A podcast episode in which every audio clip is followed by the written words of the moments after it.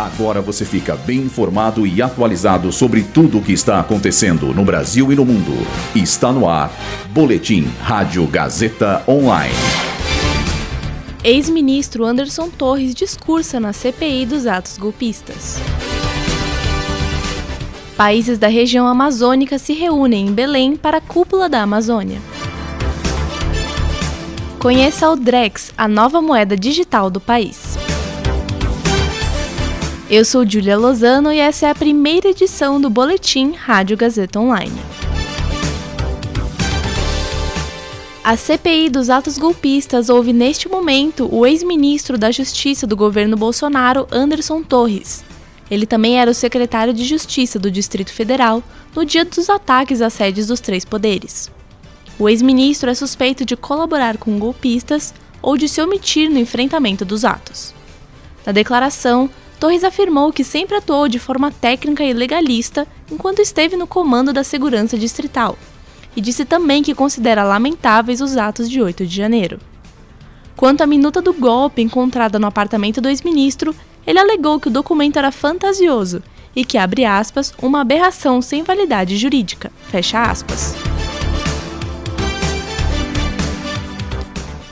Começou hoje a Cúpula da Amazônia, evento organizado pelo governo brasileiro que reúne líderes de diferentes países para discutir políticas públicas na região amazônica.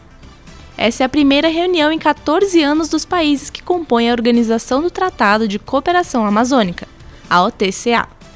Entre eles estão Bolívia, Colômbia, Guiana e Venezuela.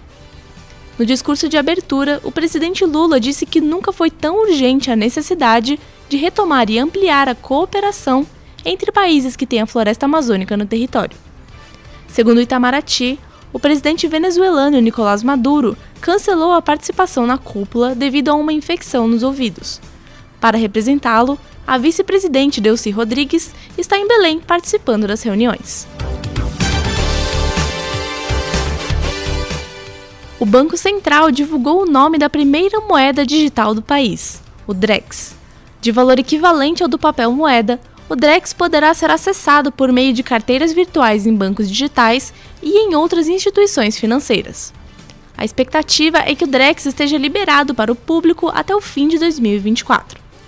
Com a mudança, o Banco Central espera que a nova moeda ajude a baratear os custos de operações bancárias e que também aumente a inclusão de consumidores no novo mercado financeiro. Entretanto, é importante ressaltar que o Drex não é uma criptomoeda, já que ele não terá variação de preço, ou seja, se trata apenas de uma representação virtual da moeda física brasileira. Esse boletim contou com roteiro de Dília Lozano e Heloísa Rocha, suporte técnico de Agnoel Santiago, supervisão técnica de Roberto Vilela, supervisão pedagógica de Rogério Furlan, direção da Faculdade Casper Libero, Marco Vale. Boletim Rádio Gazeta Online. Rádio Gazeta Online. Você conectado.